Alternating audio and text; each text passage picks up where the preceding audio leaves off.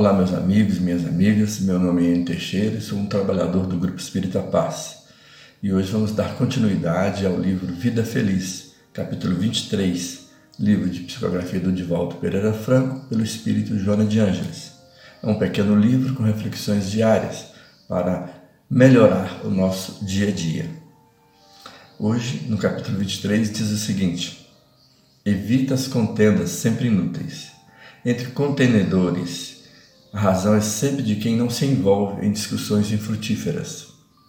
Nessas lutas verbais e alterações violentas surgem males de difícil reparação.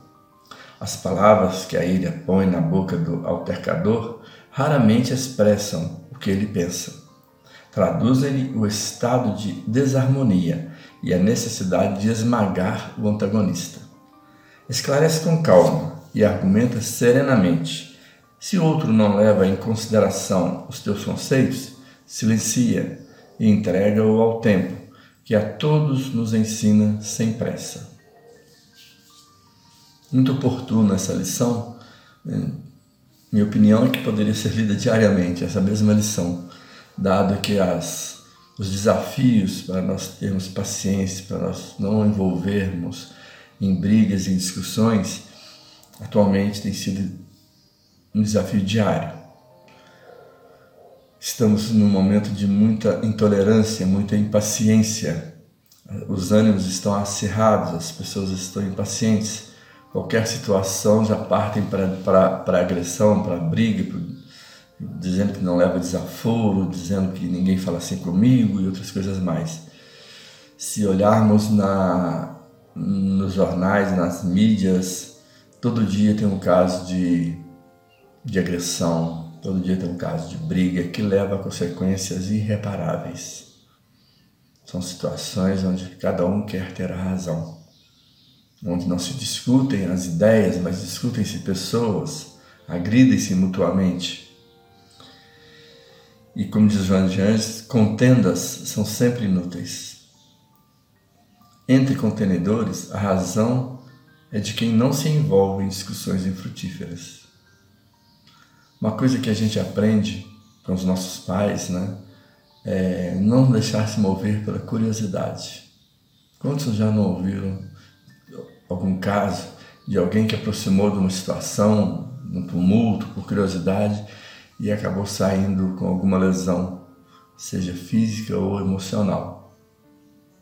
Ou seja, em contendas, em brigas, a gente não entra nem por curiosidade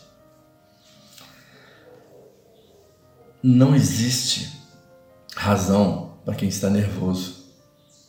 Quando a gente fica nervoso, a gente perde a razão. A gente pode até estar certo das nossas ideias, mas a gente perde a razão. O desafio é esclarecer com calma, é argumentar serenamente. Aí o outro não aceita, tudo bem, entregue ao tempo. O tempo é o Senhor da verdade. Jesus disse: Conhece-se a árvore pelos frutos.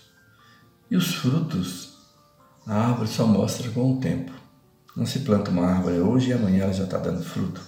Demanda tempo, demanda irrigação, demanda adubagem, cuidados. E com o tempo ela vai trazer o seu fruto. Azedo, doce, amargo, seja o fruto que for. Mas ela vai revelar a sua qualidade, a sua espécie. Assim somos nós vamos guardar serenidade. E o tempo vai nos mostrar o que nós realmente somos. E os outros vão perceber o que realmente somos e a que viemos. Então, que possamos estar em paz para mostrar aos outros que viemos em paz. Possamos realmente representar aquilo que o príncipe da paz ensinou. Foi Jesus ensinou a paciência, ensinou a tolerância, o amor ao próximo. No Evangelho, no Sermão da Montanha, que é a parte, na minha opinião, mais bonita, mais intensa do Evangelho de Jesus, acho que foi o momento maravilhoso de quem estava lá, sentado, ouvindo Jesus, o Sermão da Montanha. Ele diz, está registrado no, no Evangelho de Mateus, capítulo 5. Bem-aventurados que são brandos, porque possuirão a terra. Bem-aventurados os pacíficos, porque são chamados filhos de Deus. Olha a contradição das nossas posições nos dias de hoje. Bem-aventurados que são brandos, porque possuirão a terra. E nós entramos em guerra e matamos para possuir a terra, para possuir pedaços de terra.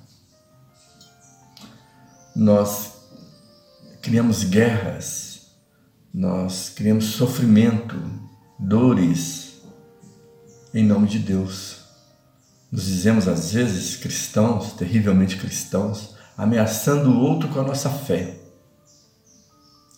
Se a gente realmente tivesse fé, isso seria uma ameaça para alguém? Se a gente realmente tivesse Cristo no coração, se a gente tivesse Deus no coração, nós seríamos ameaça para quem quer que seja?